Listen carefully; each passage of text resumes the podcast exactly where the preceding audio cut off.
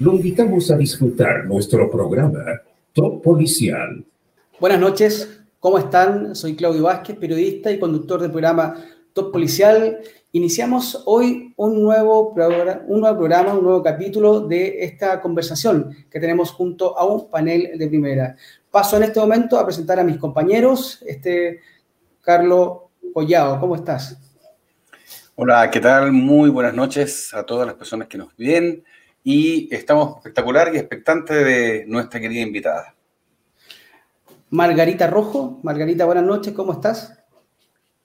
Hola, querido Claudio, eh, muy bien y, en, realidad, como decía Carlos y también lo va a decir Aldo cuando salude, un agrado poder presentar a nuestra invitada que tú la vas a presentar claramente.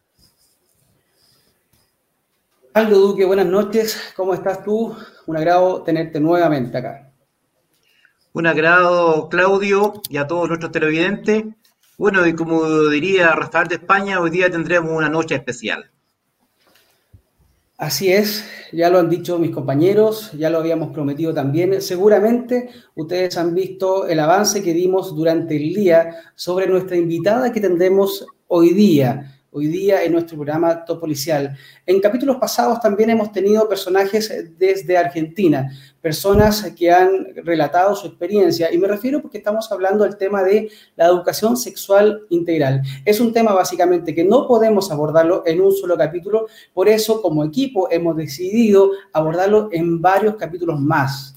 Eh, entendemos que estamos hablando de un tema con altura de miras, es un tema que a todos nos atañe porque es un tema que es un proyecto de ley que en el futuro será, un, será, una, será una ley que se instaurará en nuestro país. Tuvimos a Ezequiel Baigorria, un psicólogo clínico que nos estuvo comentando desde su expertise lo que es esta ley. Eh, tuvimos también el relato de una madre, una madre cuyo hijo fue vulnerado en un jardín infantil bajo esta ley también. Y hoy nos acompaña básicamente una abogada especialista en Derecho Civil y Familia. Ella fue candidata a diputada nacional en el 2019. Ella dirige la Secretaría de Lucha contra la Ideología de Género del Partido Demócrata Cristiano de Buenos Aires y es denunciante en varias causas por corrupción de menores, discriminación e ideología de género. Me refiero a Elizabeth Márquez. Elizabeth, buenas noches. Gracias por estar acá con nosotros. ¿Qué tal? Buenas noches. Eh, muchísimas gracias a los cuatro. La verdad que es un gusto estar aquí con ustedes. Y en especial yo también estoy muy expectante porque hacía ya tiempo largo que me debía un mensaje con el pueblo chileno que están tan preocupados por este tema de la ESI y creo que podemos colaborar los argentinos esta vez, lamentablemente con la experiencia nefasta que hemos tenido en nuestro país. Así es, Elizabeth, primero que todo y en nombre de nuestro equipo también, eh, darte las gracias porque sabemos que estás con el tiempo muy acotado, te hiciste un espacio para estar con nosotros y antes de, eh, y para empezar en tierra derecha y antes de que el panel también y mis compañeros empecemos a dialogar contigo, quiero decirte que hemos tenido, como lo dije al principio, en varios capítulos personas que nos han estado hablando sobre la ESI. Seguramente tú ya lo conoces, a Ezequiel eh, Basagoerria que estuvo con nosotros también, sí. Baigorria, que estuvo también desde la expertise comentándonos sobre esto. Tuvimos también a una madre cuya hijo fue vulnerado. Y en ese sentido nos gustaría escuchar desde tu punto de vista profesional y que también podrás debatir con Aldo Duque desde las leyes, desde el derecho. y además porque sabemos que ustedes, eh, como también otros invitados nos comentaron, que no tuvieron mucho tiempo de unas mesas de diálogos, de conversación previa a esta ley situación, a diferencia de ustedes, que nosotros sí tenemos. Y en ese sentido queremos dar información, orientación y una guía para que todos tengamos la información correspondiente. Te doy la palabra, Elizabeth. Bueno, muchísimas gracias. Eh, este tema que es un tema muy difícil, muy duro, porque sin dudas eh, cualquier eh, vulneración a la niñez es un tema que nos afecta más hay que encararlo desde varios puntos de vista. Un tema, sin dudas, es el punto de vista legal. Y después también hablaremos desde el punto de vista de una agenda, ¿no? Donde este, vamos a ver cómo la ESI, la ley de ESI, se inserta perfectamente en esta agenda, ¿no? eh, para favorecer este, la pedofilia, que este era un poco el mensaje que yo ya había mandado hace algunos meses, que tuvo un alto impacto, por eso es que me agrada mucho poder estar hoy aquí para poder explicar qué es lo que yo eh, quise decir cuando dije que la pedofilia está directamente vinculada con la ley de ESI, en este caso la que ustedes próximamente, lamentablemente, quizá tengan este, obligatoriedad en su aplicación. Eh, en Argentina, por supuesto, tenemos un código penal que sanciona eh, los delitos de abuso sexual, abuso contra menores de 13 años, mm, este, en distintas figuras, con acceso carnal. Eh, pero, sin embargo, ¿qué ocurre? en estos casos que se producen, como por ejemplo el de la señora invitada de Karina Roba, a quien tengo el gusto de conocer, y el honor de poder decir que eh, hemos hecho el aporte profesional al caso que hemos podido. Está llevado por otra letrada que lo está llevando con... Está un poco lejos de donde estoy yo, sino seguramente también yo estaría allí asistiéndolas porque son temas que involucran desde lo moral, me siento involucrada en estos temas también, no solo desde lo profesional. Entonces, este, son casos de situaciones que se producen en el contexto de una clase de educación sexual integral.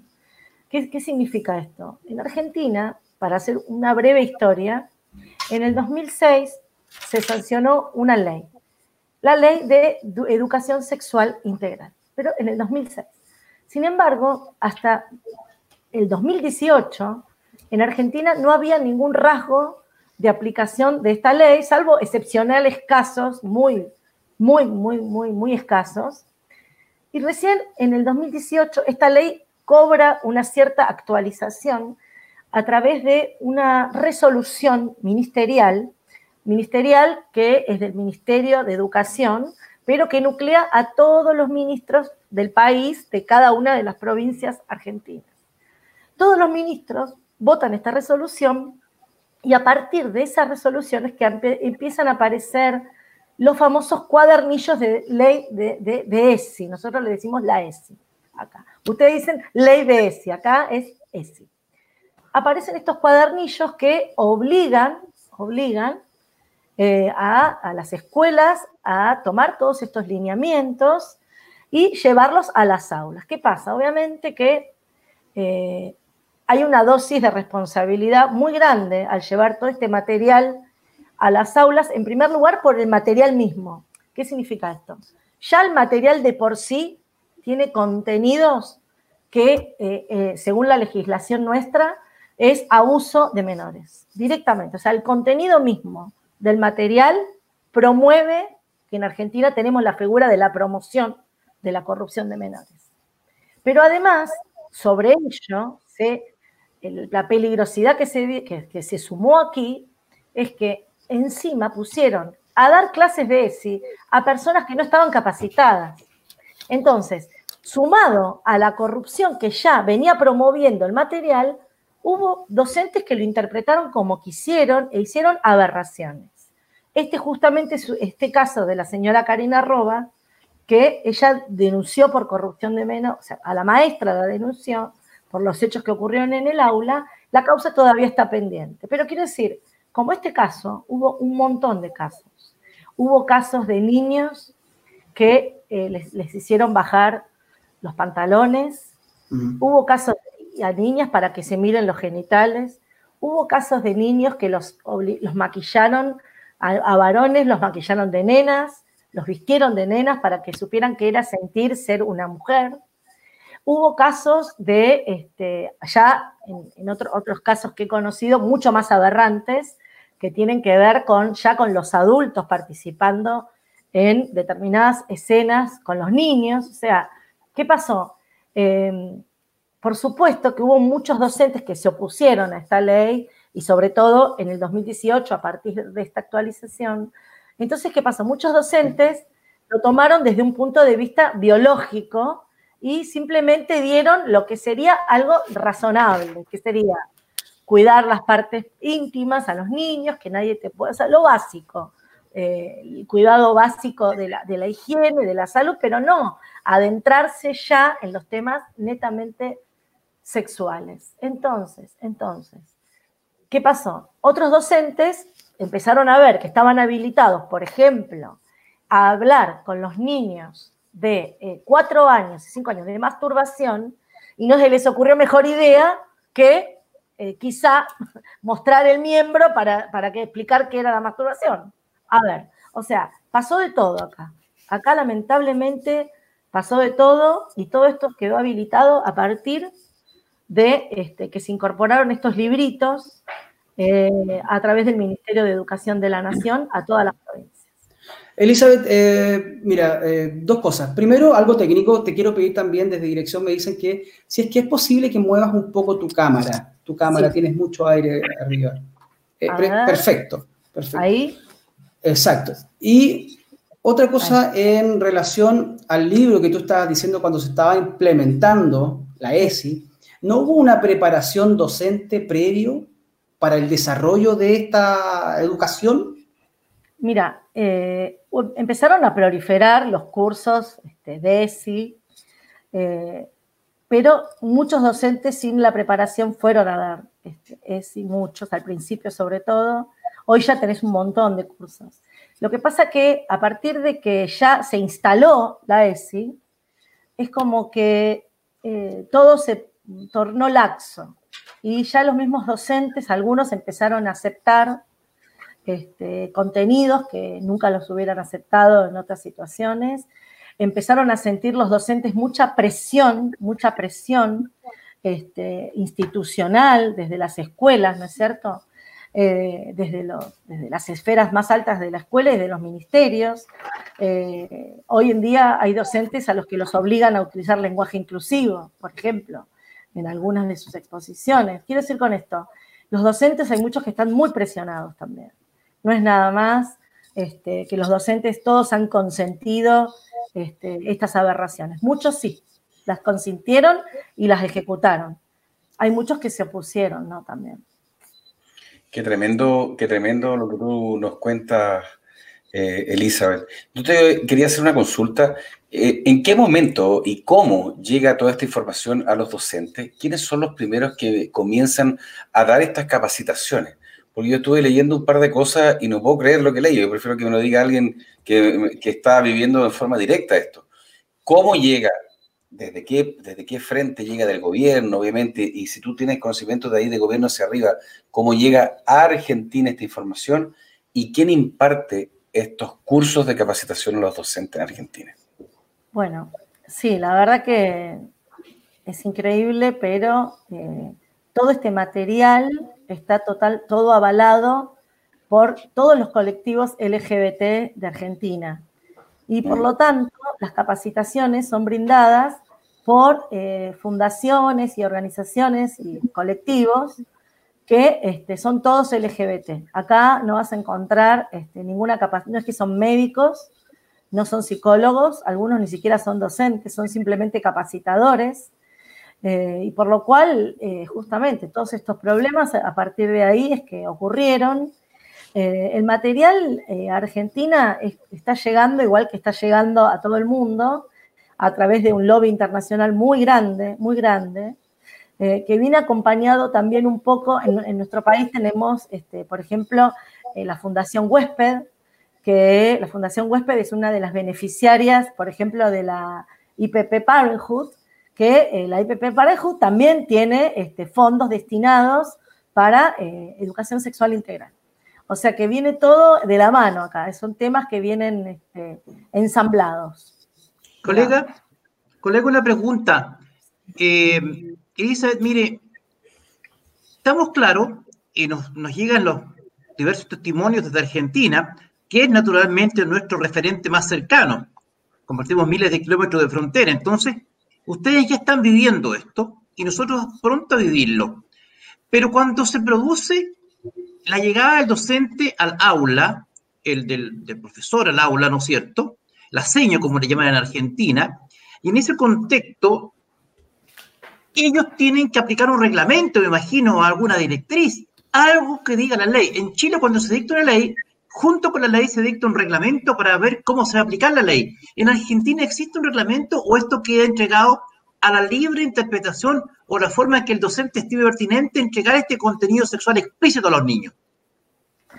Bueno, eh, es la cuestión. En el 2006, por supuesto, la ley eh, era muy antigua, por eso directamente tenemos que hacer referencia a lo que pasó en el 2018, que fue en ese programa de educación sexual integral donde se eh, contemplaron y se erigieron los famosos lineamientos de la ley de educación sexual integral. Esos lineamientos, si uno los, recorre, son totalmente ambiguos, por supuesto, todos plagados de ideología, todos eh, plagados de eh, conceptos este, como el paternalismo, como el patriarcado, como el feminismo, como la mujer buena y el hombre malo, o sea, todos lineamientos este, en ese aspecto, ¿no? Eh, hablando de discriminación este, contra el colectivo LGBT permanentemente y denostando la figura de la familia y del hombre, todo el tiempo. Esos son los lineamientos de esa resolución del 2018.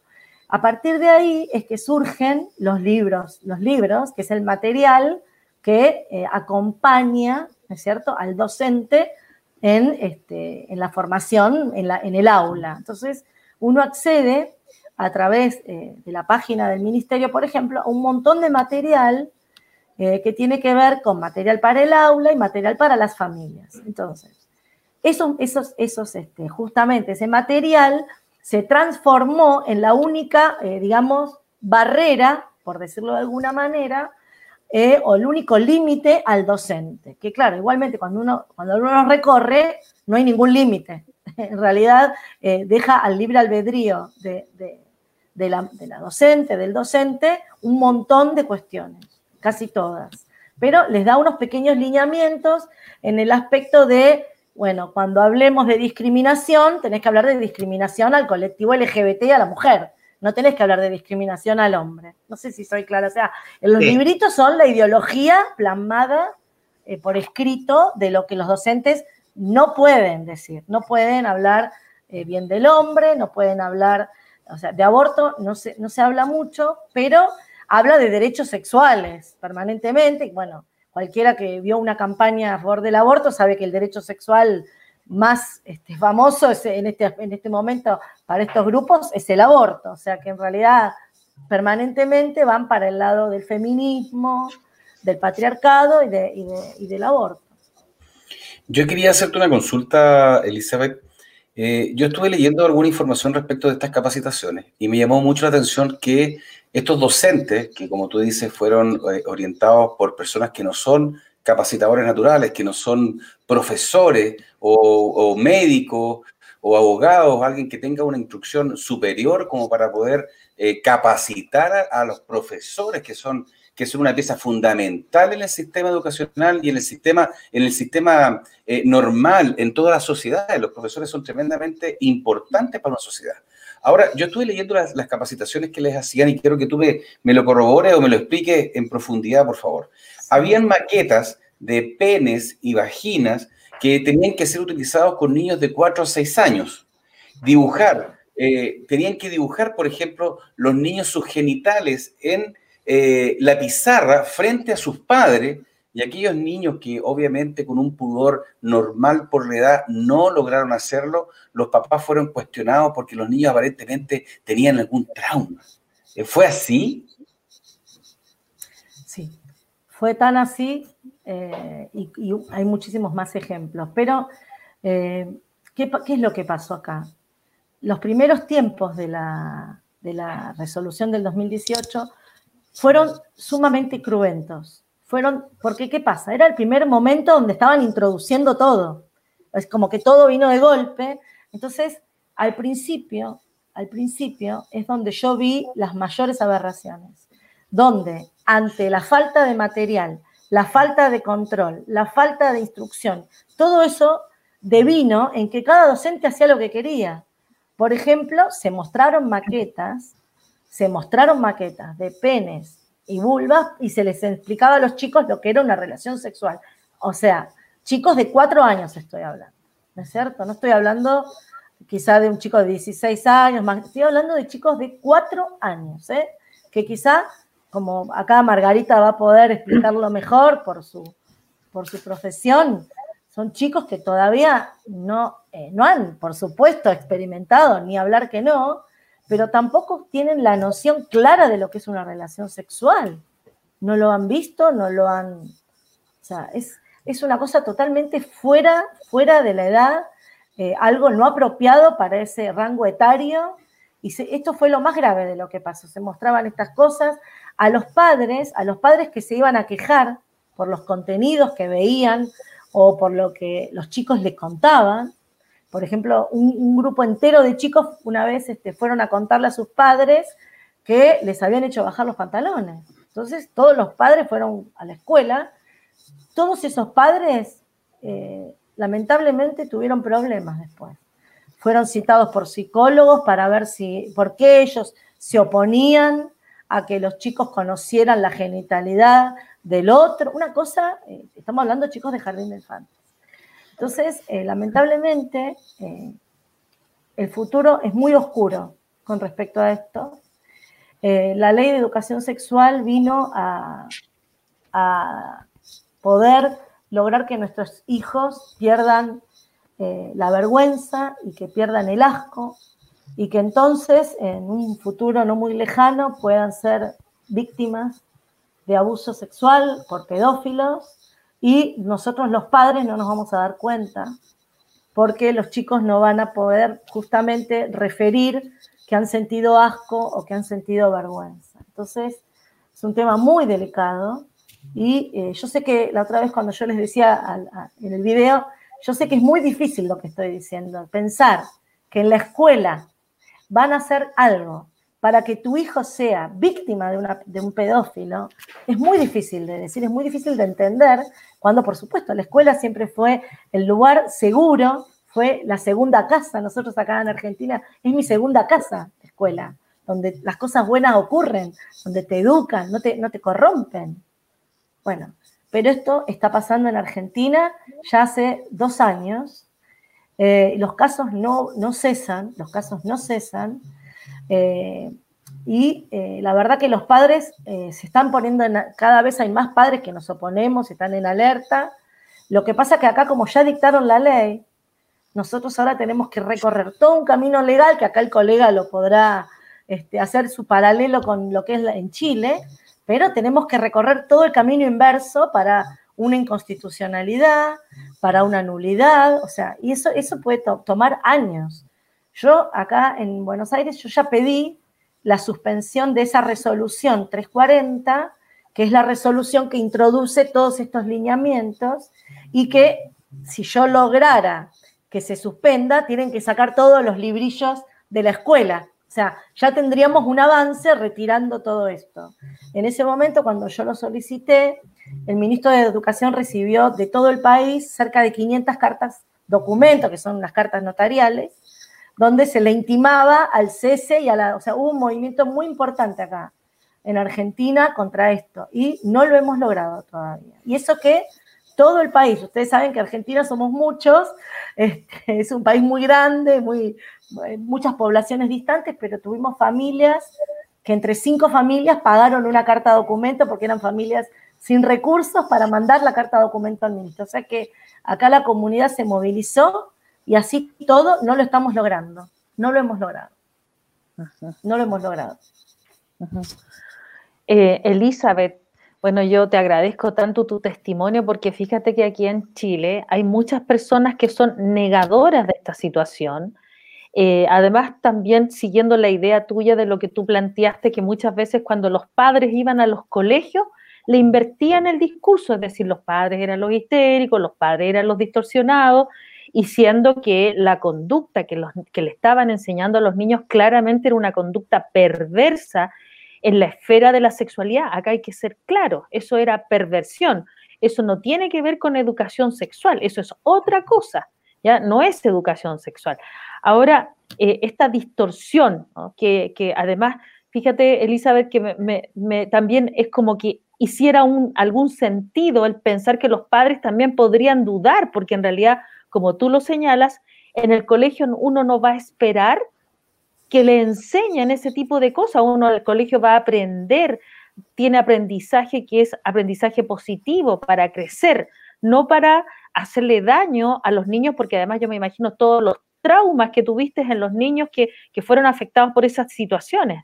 Entonces yo quería preguntarte, que nos contaras y que fueras bastante enfática en eso, porque como aquí todavía son negadores las personas que están promulgando esta ley acá en Chile, lo niegan, una de las cosas que han negado de que a los niños se les enseña conductas masturbatorias, siendo que en Chile ya tenemos textos, textos que voy a mostrar, aun cuando ya lo he mostrado, pero es importante que lo sepan. En este texto, claramente aquí en Chile, que se entregó a niños de jardines infantiles, que no está hecho para niños de jardines infantiles, viene el aprendizaje de conductas masturbatorias. Entonces, a mí me gustaría, Elizabeth, que tú nos pudieras precisar qué tipo de conductas aberrantes tú has detectado en las denuncias de los padres, por favor, porque la verdad es que muchos padres no se convencen, como, como esas personas andan diciendo que esto es mentira o que no es posible, por favor, tú que estás en Argentina, tú que has recibido testimonios, tú que has acogido a esas personas,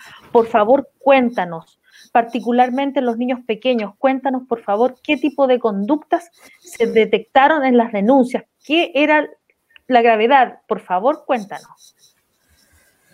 Sí, bueno, es difícil de decir esto, pero cuando a mí me llega la primera consulta del tema, y la madre me dice que eh, a su hijo le estaban enseñando lo que era la masturbación, eh, lo que era eh, el goce del propio cuerpo, en esos términos, lo que era el deseo.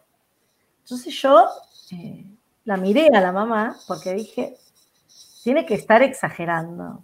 O sea, yo pensé, está utilizando términos adultos en algo que seguramente no fue explicado de esta manera. Uno es como que, eh, esto me pasó con el primer caso, pero claro, los abogados tenemos el ejercicio de, por supuesto, siempre tenemos que creer a nuestro cliente, más cuando llega a una consulta.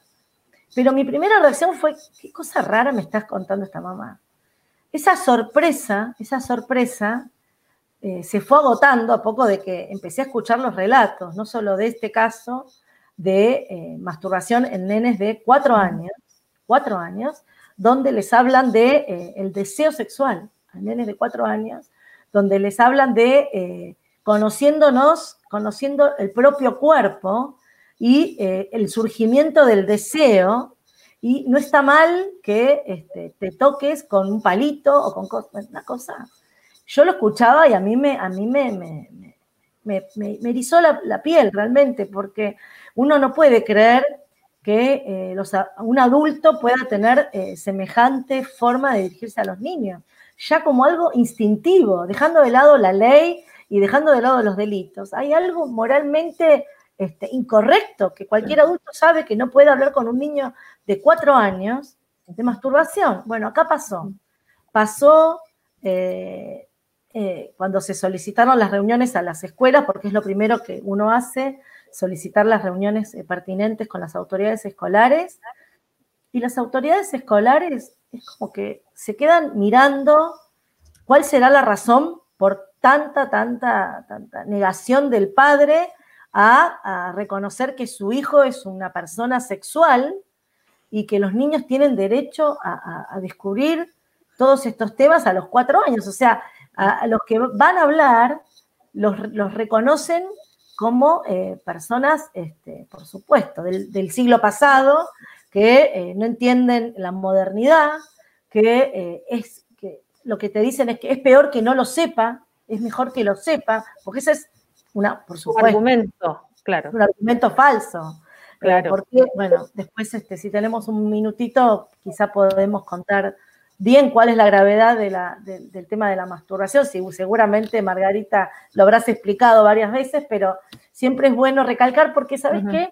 La masturbación, al ser una, un, acto eh, personal, individual, pareciera que goza de cierta indemnidad. No sé si soy clara. Pareciera que como es algo que eh, el chico lo hace a solas, pareciera que por eso es que está permitido no sé si soy clara, que el estímulo no es tan negativo que cuando interactúa con otra persona. Entonces los padres ¿qué te dicen? Los padres que, no, se dan cuenta de la gravedad te dicen, pero es normal, los chicos se masturban. No, los chicos no se masturban a los tres años, por favor. O sea, hay que explicar, hay que explicar la diferencia entre lo que pasa a un niño de tres, cuatro años a lo que pasa en, en, una actitud más adulta. No nada que ver. Bueno, todo esto, por supuesto, no lo explican, no lo explican. No solo que no lo explican, sino que fomentan, lo fomentan. Claro, Elizabeth, y además recordarle a las personas que los autores que movilizaron esas ideas, que son los derechos sexuales de los niños, algunos dicen derechos sexuales y reproductivos, falacias absolutas. Kentler, un psicólogo alemán, quien fue partícipe de haber entregado a los niños por más de 40 años en adopción a pedófilos, Kentler, que planteaba que, los, que tener relaciones sexuales con niños no era un tabú, sino que era un progresismo. Y que además en esos años, en la década del 60, en el 68, se hizo el Partido Verde alemán, era el Partido Verde Ecológico alemán que promovía la legalización de la pedofilia. O sea, esos planteamientos teóricos, bases teóricas, son de pedófilos. Y también tenemos que hacer alusión a Alfred Kinsey, que era un reconocido pedófilo, algunos plantean que también era zoofílico, que experimentó con niños. Entonces, ¿cuáles son las bases de estas leyes? ¿Cuáles son las bases ideológicas que tienen estas leyes? Por favor, investiguenlo y aclárenlo. Son absolutamente sujetos pedófilos que estaban hace muchos años tratando de sexualizar y de pervertir al ser humano. Esto tiene muchos años. Por favor, lean de Lucy Guattari, el antiedipo. Ahí se van a encontrar con muchos elementos de esto. Si esto no es casualidad, no existen las casualidades acá. Solo precisar esto, Elizabeth, porque es importante que la gente lo sepa. Gracias, Elisa. Elizabeth, yo te quiero invitar y junto a ti, a, también a mis compañeros, a que revisemos en estos momentos unas láminas que van a ser bastante explícitas y que eh, nos van a ejemplificar lo que ustedes como material tienen en estos momentos en su país. Les aviso por interno a mi director para que empecemos a revisar estas páginas. Mira, aquí tenemos la edad en los cambios y hemos encerrado la masturbación, que es uno de los temas a tratar. Estos son el material que ustedes tienen allá. Sí, fíjate que esto está destinado a los más chiquitos. Exacto, aquí vemos como... Hasta 10 años, hasta 9 años estas imágenes de voyeurismo todo el tiempo, todo el tiempo. Eh, tenemos, este, acá está lo de la masturbación. ¿Ves? Mira, y los consejos que se les dan también acá, no hacerlo todo el tiempo por eh, que se puede irritar la zona vaginal, la acá zona está, con los palitos y con los juguetes. Exactamente. ¿Este es el material a que tiene acceso los, los menores de edad? Este material es el peor. Este material es el que está destinado a, la, a que también las familias lo tengan. Fíjate acá, la interacción de la menor con la adulta. Esto quizá para una persona que lo mira sin darse cuenta, el mensaje es muy fuerte. Está haciendo la acá está la de, bueno, básicamente, por supuesto, todo el material es la deconstrucción de la persona y de la familia, todo. Aquí habla de distintos tipos de familias también. Totalmente. Sí, bueno, porque la deconstrucción de lo femenino y lo masculino lleva aparejado indefectiblemente a la deconstrucción de la familia también. Acá estamos viendo encerrado que es la masturbación en, los niños, como juegos autoeróticos. Y mira lo que pasa en España, mira, mira el mural explícito que hay acá, mira el ejemplo. Este es terrible. Aquí sobra las palabras. Directamente pornografía, directamente. Directamente. Y estos son los superhéroes de los niños, o sea, son, eh, los niños crecen con estas temáticas audiovisuales y están viendo esta, esta escena, este, este, gráfico, que es bastante explícito, que además yo creo que, y todos deben estar de acuerdo conmigo, no creo que ellos tengan la conciencia de saber de qué se trata estos dibujos. No, no, para nada. Mira, acá tuvimos este, para que te des una idea, un caso en una marcha feminista, eh, una mujer que este, la obligó a su hija chiquitita a marchar sin la remera. Ella estaba sin remera y a la nena lo mismo. y la nena pobrecita se escondía, se escondía atrás de, la madre porque le daba vergüenza.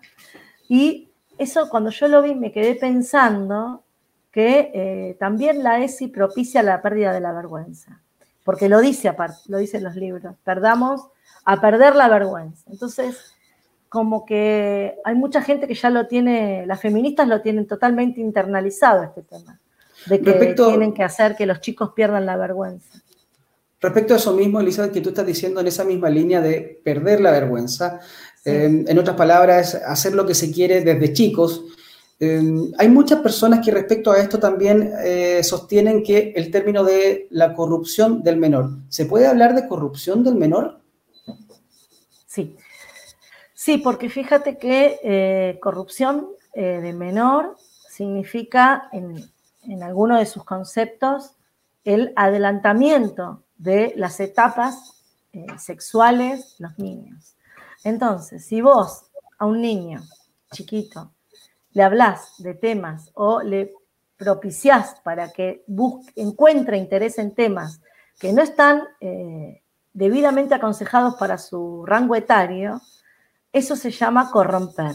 Significa que le has, eh, ni más ni menos, lo que significa corromper, que es le, estropeaste, le rompiste su, eh, su, ingenuidad, le rompiste su, su ser en ese momento, le provocaste un daño psicológico y, por sobre todas las cosas, le hiciste adelantar etapas.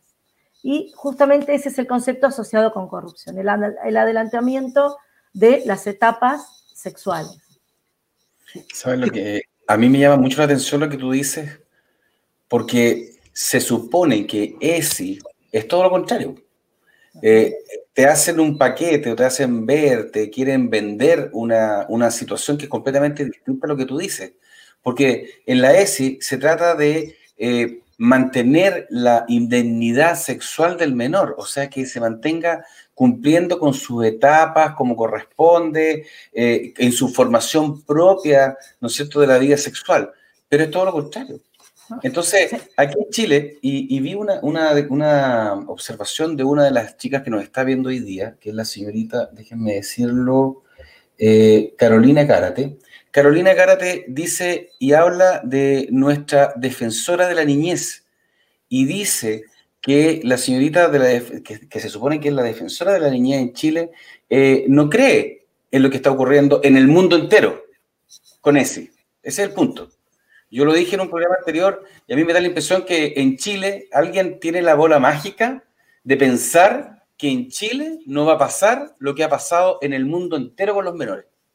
Entonces, aquí habrá alguien inteligente eh, que tendrá la llave mágica para que no ocurra lo que está ocurriendo en Argentina, en Canadá, en España y en todos lados donde se, donde se ha impuesto esta, y que es no más ni menos que una ideología de género. Y a mí eso es lo que me preocupa, porque te lo venden de una manera que es necesario, porque de hecho, hace muy poco, en, un espacio de Facebook de la diputada, la señorita Camila Roja, que son personas que son dos personas que a mí me gustaría que algún día compartieran y los invito, disculpen si me estoy saliendo del protocolo, mis queridos compañeros, pero a mí me gustaría que algún día tener aquí, con todo el respeto del mundo, eh, sin necesidad de parecer una jauría en contra de ella, pero a mí me gustaría poder entrevistar a, la señora Patricia Muñoz y a la diputada Camila Rojas para que nos expliquen ellos qué, cuál es su base para, para seguir adelante con algo que aparentemente no ha funcionado en ninguna parte. A mí realmente a mí me llamaría, me llamaría mucho la atención y me gustaría escucharla, porque ellos, ellos, ellos dicen que eso no es así, que es produce, que, son los familiares, los malos de la historia. La idea de la aplicación de la ESI es para que los niños puedan decir si están siendo vulnerados sexualmente en su familia. Esa es la, norma principal por ahí. pero hay una, hay una razón para todo esto, si, si me permiten un minutito, porque ¿qué pasa? Uno, es lógico que los padres, vuelvo a repetir, no puedan creer que esta ley busque la corrupción de los hijos. También puedo creer, no, de la defensora no lo creo, ¿eh? perdón, ahí yo ya creo que la defensora está en el sistema, está ideologizada y ella va por los intereses de esa ideología. Pero puedo creer que algunos legisladores no lo vean o crean que no va a pasar o crean que en realidad fue la mala aplicación de una ley maravillosa. Pero no es así. Y esto sí quiero enfatizarlo también porque ¿qué pasa? Hay que interpretar que la ESI forma parte de una agenda. La ESI no es algo que cae de un paracaídas en un momento y queremos hacer esto. No. La ESI forma parte de una... Yo, yo la agenda la dividí como en etapas, desde el, feminismo, digamos, del último feminismo para adelante, porque siempre hablamos de las etapas del feminismo. Bueno, yo ahora tomo el último feminismo, que es ese feminismo radical, que eh, lo único que busca es denostar al hombre, el feminismo donde nace la figura del feminicidio, que no existe, donde el hombre es el violador, eres tú, por el solo hecho de ser hombre. Bueno, ese feminismo radical, mal llamado feminismo, porque en realidad es un embrismo, pero vamos a dejarlo como feminismo radical. Ese grupo feminista radical, ¿qué ocurre? Mediante el sistema de, las ventanas de Overton, que después les voy a contar quién fue, una persona muy importante que fue vicepresidente del Centro McKinley de la Universidad de Michigan, él hablaba de una forma de ir introduciendo aberraciones en la sociedad. Entonces, este sistema lo que va haciendo es ir abriendo las posibilidades a distintos temas. Las feministas lo primero que hicieron fue abrir la posibilidad de que de que la mujer sea la buena y el hombre el malo, y que la mujer sea la víctima y el hombre sea el victimario, y que la mujer sea siempre la violentada y el hombre sea siempre el violador. Bien, una vez que se logra instaurar ese concepto, las feministas van por el aborto, ¿no es cierto? O sea, ese mismo grupo radical que pregonaba los derechos de las mujeres y que las mujeres somos buenas y todo esto, van por el aborto, van pregonando el aborto y van diseminando el aborto por todo el mundo. Ahora, la etapa que viene es la pedofilia. ¿Por qué? Porque en realidad, en realidad, este grupo radical que es el feminista, que es lo, justamente lo que yo les iba a contar, que lo que está pasando acá, necesita de la pedofilia, necesita de la ESI, perdón, ¿para qué? Para que la pedofilia pueda avanzar. Si ustedes ven, en Argentina los grupos pedófilos es impresionante lo que están proliferando. Ya hoy día tenemos periodistas diciendo que la pornografía infantil no es mala. Tenemos el Congreso de la Nación Argentina, el Senado, hablando con psicólogos que dicen que el pedófilo no siempre es este, una persona con problemas morales, que puede ser pedófilos buenos, puede haber pedófilos malos, dicho por el Congreso de la Nación Argentina tenemos, este, bueno, infinidad de ejemplos ya, estoy hablando, eh, la esposa de una, una, secretaria acá del Instituto de Discriminación, o sea, una, persona muy importante, que ocupa un rol importante, el marido escribiendo un poema que se llama Incesto Sentido, que es el, el padre le escribe a la hija que la ve durmiendo con un shortcito y que le produce cosas. O sea, acá nosotros ya estamos viviendo la etapa de el movimiento pedófilo que se viene. Entonces, ¿qué ocurre? La ESI es exactamente funcional a esos fines. Sin la ESI, sin la ESI, primero, los chicos no hablan de sexo en la escuela. Con la ESI se empieza a hablar de sexo en la escuela. Los chicos normalmente, no, hay muchos que no sabrían lo que es la masturbación si no lo hablan en la escuela. Hay chicos que descubren en la escuela que existen las relaciones homosexuales, que existen el los travestis, que existen todas estas 112 géneros, que si no lo hubieran en la escuela, no lo saben. O sea, ellos necesitan de la escuela para transmitir todo esto para lograr luego el avance de la pedofilia. Por eso, cuando dicen que eh, es imposible que una ley o que, perdón, o que esta ley en Chile no va a tener los mismos efectos, forma parte nada más que este mismo sistema y es un eufemismo. Esta ley solamente tiene estos efectos. No hay otro efecto de una ley donde vos a un chico de cuatro años le estás enseñando a masturbarse. No puede haber otro efecto. No sé si soy, eh, eh, no sé si soy clara. O sea, me los planes que produzcan estos efectos. Me parece que es absolutamente claro y nítido la forma que lo explica.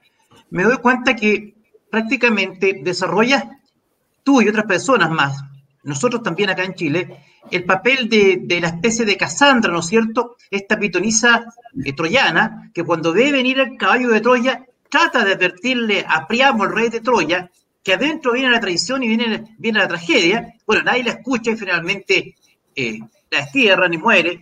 Eh, a la pobre Casandra que trató de advertir la tragedia. Bueno, tú más o menos, y nosotros acá en Chile estamos tratando de advertir que este caballo de Troya trae lo que tú acabas de describir. Y en ese mismo contexto, te quiero preguntar, lo hablamos un poco antes del programa, me dijiste, tú me autorizaste, me dijiste, pregúntamelo nomás, así que me voy a tomar de esa licencia para hacerlo. Ustedes están entrenando, estrenando gobierno, prácticamente. El primero de enero, tengo entendido, asumió la presidencia de la República Argentina el señor Alberto Fernández. Bueno, se ha pronunciado al respecto, ha dicho algo, va a hacer algo, es decir, lo que tú nos describes, a, a mi juicio, estoy hablando de título personal, me parece monstruoso, ¿no es cierto? Es decir, decirle a un niño de cuatro años que despliegue o insinuarle que despliegue maniobras masturbatorias con cuatro años de edad, con cuatro años de edad, no con 15, no con 16, no con 14, no, con cuatro, me parece, a mí me parece aberrante. Pero me imagino que el presidente de la República algo habrá dicho, tendrá algún lineamiento, tendrá algún pronunciamiento. ¿Qué es lo que ha hecho o ha dicho el señor Alberto Fernández en Argentina? No, eh, el presidente específicamente de la ESI, de los contenidos, yo no tengo registro que se haya expresado específicamente de los contenidos, sí que se totalmente a favor de la ley de educación sexual. Presumo que si él dice que está a favor de la ESI es porque conoce los contenidos. Me imagino que será un presidente responsable y que debe conocerlos. Y por otro lado, él es muy cercano a los colectivos LGBT. Con lo cual, él eh, tiene también, eh, y no hablo de los colectivos LGBT, no hablo de las personas LGBT, hablo de los colectivos, pues yo siempre trato de ser muy cuidadosa en distinguir mis conceptos hacia las personas de mis críticas hacia las ideas. ¿sí? Entonces, él es muy cercano a la ideología LGBT, ¿sí? A los colectivos, a los preceptos, al tema de, bueno, por supuesto, el aborto, él ya dijo que, que, será ley y que ya tiene el proyecto. En plena pandemia lo quiso meter en el Congreso, lo que nos obligó a todos a salir a la calle, en plena pandemia. Vos fíjate este, hasta qué punto eh, es importante para él esto, cuando en Argentina estamos estimando un 60% de nuestros niños, niñas y adolescentes abajo de la pobreza cuando salgamos de, este, de esta pandemia. Estamos hablando de un país este, en una emergencia sanitaria y el presidente piensa solamente en meter el aborto y en leyes eh, de educación sexual. De hecho, te digo, desde que entró Alberto, es impresionante. las clases de ESI se, se duplicaron. Ya no es nada más en la clase, sino que ahora se está convirtiendo en realidad la transversalidad. O sea, viste que la ESI, ellos te lo plantean que es para todas las materias, que todo tiene que tener esa mirada, ¿no es cierto? Este, antidiscriminación, inclusiva, como ellos la llaman eufemísticamente hablando. Entonces, ¿qué pasa? Vos ya hoy tenés gente, chicos, clases de historia, donde les hacen ver cosas a través de una mirada LGBT. Ven inglés y en inglés leen un libro que se llama George, que es un niño trans, que pobrecito lo, muestran como un niño que sufría porque quería ser mujer, en fin, muestran todo en inglés. O sea, en todas las materias ya nosotros encontramos este, contenidos ideológicos, no solamente en las clases de educación sexual. Así que por la forma en que ha proliferado, por la forma en que realmente este, lo están haciendo en todas las materias y por la falta de, digamos, yo no escuché que él diga algo está mal, claramente el presidente está a favor y no solo está a favor, sino que lo está estimulando cada vez más. Claro, bueno, eh, no sé si ahí Cristian me, iba a preguntar algo, eh, o sea, perdón, ah, eh, Claudio, Claudio, sí, Margarita, antes de darte el pase, hay algo importante que hablamos fuera de cámara con Elizabeth y que es bastante ejemplificador. Elizabeth, me refiero a este ejemplo que a ti te dieron en Argentina respecto a la bomba atómica. Si tú lo pudieses explicar para todos aquellos también que en estos momentos nos están eh, escuchando y luego también Margarita tiene mucho que aportar por lo mismo. Sí, claro. Yo, eh, como abogada, tengo, por supuesto, eh, tengo conceptos, yo soy egresada de la Universidad Católica Argentina, con lo cual tuve una formación cristiana y para mí es mucho quizá más fácil entender algunas cuestiones desde lo moral. Y yo le explicaba, una psicóloga acá, la doctora Ana Manukian, digo, Ana, yo entiendo que la masturbación a los chicos de cuatro años no se la puedes explicar, lo entiendo moralmente, pero no tengo el justificativo técnico de por qué no. Y Ana, la doctora Ana Manukian, me hizo un ejemplo que me, me, pareció sumamente interesante y que siempre que puedo lo comparto, que es, es el siguiente ejemplo. Me dice, mira Elizabeth, si vos eh, querés hacer un paralelismo, yo te digo, explicarle a un niño de cuatro años qué es la masturbación es como explicarle a un niño de cuatro años qué es una bomba atómica. ¿Qué pasa? Vos le decís a un niño, esto es una bomba atómica, lo que significa que si vos tocas este botón, sale todo volando, se destruye la ciudad, se rompe la casa, los vecinos, todo se destruye. El niño de cuatro años que tiene una vida pequeña, que tiene poca experiencia, que todavía hay un montón de cosas que le falta por conocer, esa noche cuando se acueste a dormir, su cabecita va a empezar a razonar de esta manera. Entonces, ¿qué le va a pasar a la abuelita cuando la bomba atómica explote? Y piensa, ¿me podré llevar el carrito con los caramelitos que me gané en el, en el pelotero para cuando todo explote? O el niño trata de buscar una explicación de su realidad a través de un hecho desconocido. Por supuesto que no la va a encontrar, porque nadie le va a resolver la duda de qué va a pasar con el carrito de la muñeca si hay una bomba atómica. Pero eso lo lleva a horas, horas, días, meses de estar en una especie de espiral donde no puede salir de la temática porque no la comprende. Entonces, a eso le produce un, se pierde, queda psicológicamente, queda afectado, se le produce un daño que yo diría es muy, muy, muy severo y dependiendo la gravedad de lo que uno le está explicando, puede ser irreversible, ¿no es cierto? Entonces, ¿qué ocurre? Si uno le explica al niño la masturbación, el niño, como no la experimentó, no sabe lo que es, nunca le pasó y nunca nadie se lo había dicho. Lo único que va a lograr explicar eso es que a la noche ese niño intente entender qué es la masturbación, intente experimentarla, intente explicarla y intente sentir, porque como en la escuela te explican que son sentimientos, o sea, la masturbación es algo de conocimiento y de sentimiento hacia uno mismo. Cuando mm. esto ocurre, cuando esto ocurre, el niño trata de experimentarlo. Entonces, también le va a producir ese mismo problema psicológico, donde no lo va a poder explicar, donde va a estar encerrado en ese tema. Y la doctora Ana me, explicó que eso puede provocar en los chicos falta de atención escolar, puede provocar atraso en la escuela en el sentido de empezar a fallar en sus materias, puede provocar y otro tipo de secuelas gravísimas. O sea, Estamos hablando de algo que les los puede perturbar psicológicamente de una manera que después va a llevar mucho tiempo revertir y si se revierte, quizá en la vida adulta le puede provocar también secuelas en el momento de su madurez sexual. Entonces, algo que parece una ingenuidad y no lo es, no es ninguna ingenuidad al chico enseñarle a masturbar a los cuatro años.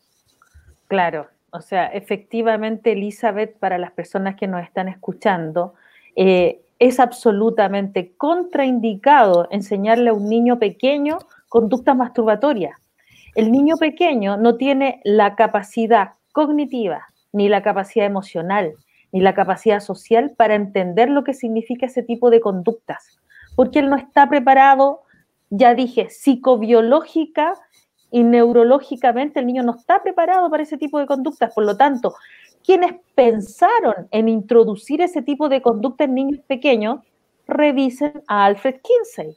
O sea, a pedófilos reconocidos que él en la Universidad de Indiana hizo todos esos experimentos y esas aberraciones. Entonces, solamente en una mente distorsionada como la de él, de un pedófilo, porque además les voy a decir otra cosa, los pedófilos no son víctimas, los pedófilos tienen una parafilia y como dice Hugo Marietan, que también es un argentino, un psiquiatra argentino, eh, él habla de que la mayor parte, por no decir que el 100%, pero la mayor, habrá un 1% a lo mejor, pero la mayor parte de esos sujetos son psicópatas, porque tienen juicio de realidad, no están locos ni demente. Son personas que están en la, insertos en las sociedades y que ustedes ya han visto dónde se insertan, que buscan los nichos donde están los niños. Ahora, yo quería comentar otra cosa además, ¿no? Porque es importante que sepan las personas los daños traumáticos que se les generan a los niños, porque como estas ideologías le sacaron la biología a los seres humanos, los niños cuando viven esas experiencias que nos contaba Elizabeth, que son aberrantes y que, que están contraindicadas para los niños, los, muchos de los niños, y de hecho lo contó eh, Karina Roba, eh, la sintomatología traumática, o sea, tenemos pesadillas. Los niños pueden experimentar terrores nocturnos, pueden tener encopresis, eneuresis. Los niños pueden poder poner, tener, por ejemplo, malestares psicosomáticos, les puede doler el estómago. Eh, pueden, por ejemplo, los niños no querer ir más al colegio, tener problemas en su identidad, porque además ellos recién están configurándose. Eh, ellos no están formados ellos no tienen la representación cosa ni la representación palabra, o sea, esas conductas no pueden ser insertas. Y aquí en Chile, además quieren engañar diciéndoles que le van a dar una educación con afectividad, pero esa educación esta va a estar enfocada en afectividad, porque en realidad muchos de los parlamentarios, lamentablemente, algunos con conciencia lo saben, otros no.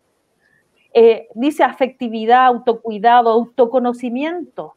El autoconocimiento significa explorarse, conocerse el cuerpo, pero en ese momento no es función del colegio, porque además Elizabeth nos va a poder contar, eh, muchas de las palabras que colocan esconden otro tipo de conductas. De hecho, les quiero leer lo que ocurrió en España, cuando en España hablaban de que, eh, de ser partícipe en que comienza el despertar sexual para los niños, porque ellos hablan de niñitos pequeños, el profesor debe ser guía y enseñar que el sexo es plural, o sea, plural, es de todos, es abierto, sin límites, ¿ya? Sin límites. Eso significa que podría ser no solo con humanos o con cualquiera o de diferentes edades, ¿me entienden? O sea, hay contenidos que están puestos en, en estas leyes, en esta ley, que se ha copiado y pegado y replicado en, el mundo occidental, donde se está hablando de esto, ¿ya? Entonces, esto no es educación sexual. Como bien lo explicó eh, Elizabeth, es un proceso de adoctrinamiento y en la medida en que ustedes vayan entendiendo se van a, dar, se van a dar cuenta hacia dónde apunta esta, esta ley, ¿no? Hacia dónde apunta, a qué proceso de adoctrinamiento quieren llevar a los niños.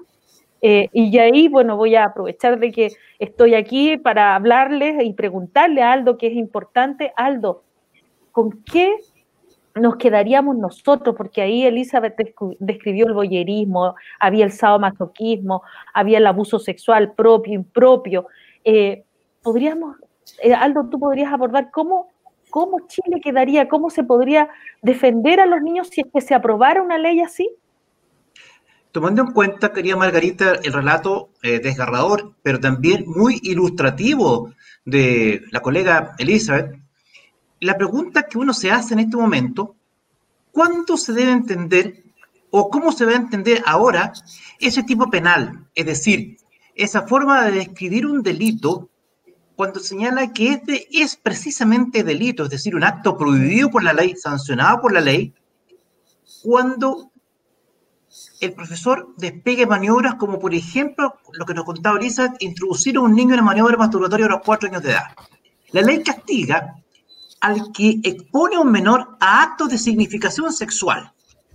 La, ley es clara, a cualquier acto de significación sexual y le deja al juez la interpretación para definir qué es o no es un acto de significación sexual. Y, ahí el Ministerio Público, el fiscal, tendrá que probarle al juez si es o no un acto de significación sexual.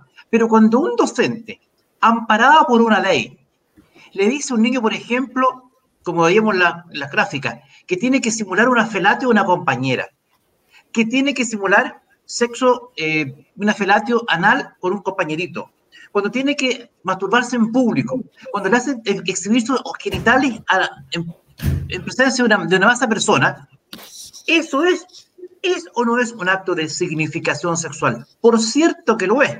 Entonces, desnudo, desnudo desde el punto de vista del análisis jurídico penal, eso sería un delito, al tenor de lo que describe la ley como delito. Pero, amparado por la ley, deja de ser delito porque lo está ejecutando un docente en el contexto pedagógico. Es decir, derechamente entramos en tierra de nadie. en tierra de nadie, porque en los hechos va a implicar prácticamente la derogación de un tipo penal que castiga la exposición al menor a actos de significación sexual. Porque nada menos que en el colegio y con el aval del Estado, eso va a estar ocurriendo. O sea, es así de grave, ¿o no, Elizabeth? Absolutamente, absolutamente. De hecho, sabes que muchos padres con los que hemos ido a las escuelas, a acompañarlos en ocasión de reuniones con los directivos, ¿sabes lo que hacen? Vos le decís, pero mira, el artículo 125 dice el que promoviere o facilitare la corrupción de los menores, que es el paralelo que ustedes deben tener allá en Chile para los actos de significación. Y sabes lo que hace, te saca la ley, te dice, no, momentito, acá está la ley de educación sexual. Y dice que yo acá le tengo que enseñar masturbación. ¿Y qué hacemos con eso? Exacto. O sea, los docentes alegan la ley de educación sexual permanentemente frente a los reclamos de los, de los padres. Permanentemente. Ya están instruidas para hacer esto, por supuesto. Cualquier cosa, vos tenés que decir que está la ley que te ampara. Lo que pasa que eh, también eh, habría que hablar un poquito en este tema, que la doctora Margarita lo tocó, el tema de las parafilias, porque también en el recorrido de estos libritos se encuentra permanentemente este tema de las parafilias. O sea, están todo el tiempo estimulando las relaciones libres, por decir una manera. Yo en esto me gustaría ser clara, un poquito, de, decir que la parafilia es, es, una alteración del funcionamiento sexual, ¿no? Son esas personas que, digamos, tienen deseo sexual hacia personas que yo digo incompletas, ¿no? lo digo yo, yo tomo los términos de Santiago Cedrés, que es un, eh, fue este presidente de la Sociedad Uruguaya de Sexología, y eh, la verdad que eh, yo quiero destacar de, este tema que Cedrés hace algo que es muy importante. Primero, dice contundentemente, y yo también lo sostengo y lo, y lo amparo y lo avalo en este concepto, que la pedofilia no tiene retorno no se cura la pedofilia, se podrán hacer este, algún tipo de tratamientos con psicotrópicos para evitar este, de manera momentánea quizá eh, este, el, deseo, pero no se cura la pedofilia. Entonces, ¿qué ocurre? Cuando uno piensa que toda esta legislación directamente apunta a la pedofilia, es entendible, es entendible que está hecha con o pensada por personas que tienen eh, una eh, amoralidad profunda. Ellos no piensan como nosotros. Eh, el pedófilo es una persona que este, tiene un vicio este, profundo en su sexualidad, en su psiquis, que hace que el deseo que siente hacia los niños no lo, no, lo, puede controlar. Es algo que el pedófilo tiene que estar preso o tiene que estar bajo siete llaves. No hay una solución a la pedofilia. Entonces, ¿qué ocurre? Cuando uno ve que sutilmente la ESI te habla de estas parafilias o te sugiere el amor libre y cada uno está con quien quiera y vos podés estar con quien vos quieras, digamos, estamos eh, al borde de la pedofilia. No sé si soy lo suficientemente clara, porque cuesta creer que en un libro de educación, ya la palabra educación, aunque no fuere sexual, puede haber estos conceptos tan graves. Y sin embargo están ahí. Lo que pasa es que no todos lo, ven, pero hay que entender que tratan de encasillar dentro de todos estos conceptos de la ESI, dejar ahí la puertita abierta, como decía Overton, la ventana, para meter la pedofilia. Elizabeth, yo te quiero preguntar, básicamente, en estos momentos, en la actualidad, ¿tú manejas algún porcentaje de denuncias penales aún vigentes en tu país? Y por lo mismo, si me puedes eh, contar, o si nos puedes contar, si tú sabes de algunas observaciones que se les quiera dar al proyecto acá en Chile. Bueno, yo estuve colaborando en un grupo con, hermanos chilenos también profesionales, donde tuve acceso un poco a la ley. Lo que pasa que ustedes este, tuvieron muchas etapas, la verdad que el proyecto fue y vino varias veces, hubo muchas este, observaciones, este, a mí me iban mandando a medida que se iban publicando, porque encima, viste, que hacen todo, eh, pasan los tiempos, bueno. Y la verdad que em, el, texto definitivo, no sé cómo quedó, voy a ver si lo puedo conseguir esta semana, que me lo manden. Eh, o sea, el texto definitivo, que es el que este, en definitiva va a, llegar a, aplicarse, pero había tres o cuatro conceptos, sobre todo el concepto de eh, el deseo, que permanentemente aparece este tema, de, eh, ¿no es cierto? Eso, eso, eso es justamente es una ventana que se abre a todo, a todo. Eh, el tema de, este, de que los chicos tienen una progresividad, porque si yo no recuerdo mal, ustedes tienen mm. ese concepto también. Entonces, ¿qué pasa? La progresividad, acá en Argentina, eh, logró, por ejemplo, que a los 13 años eh, una niña pueda eh, ir solita a un hospital y hacerse un aborto, sin la autorización, sin la firma, sin acompañada de ningún adulto. O sea, y si esto no es pedofilia, no sé qué lo puede ser, porque en realidad el pedófilo puede embarazar a una nena, la lleva a hacerse un aborto, los padres no se enteran, y la vuelve a llevar a su hogar. No sé si, o sea, es grave, es grave. El concepto de progresividad es un concepto eufemístico también. No es la progresividad que todos entendemos, que es que el niño va madurando, que va eh, creciendo en conocimiento, en etapas, en madurez. No. Acá la progresividad es que el niño de los 13 años puede hacer lo que quiera.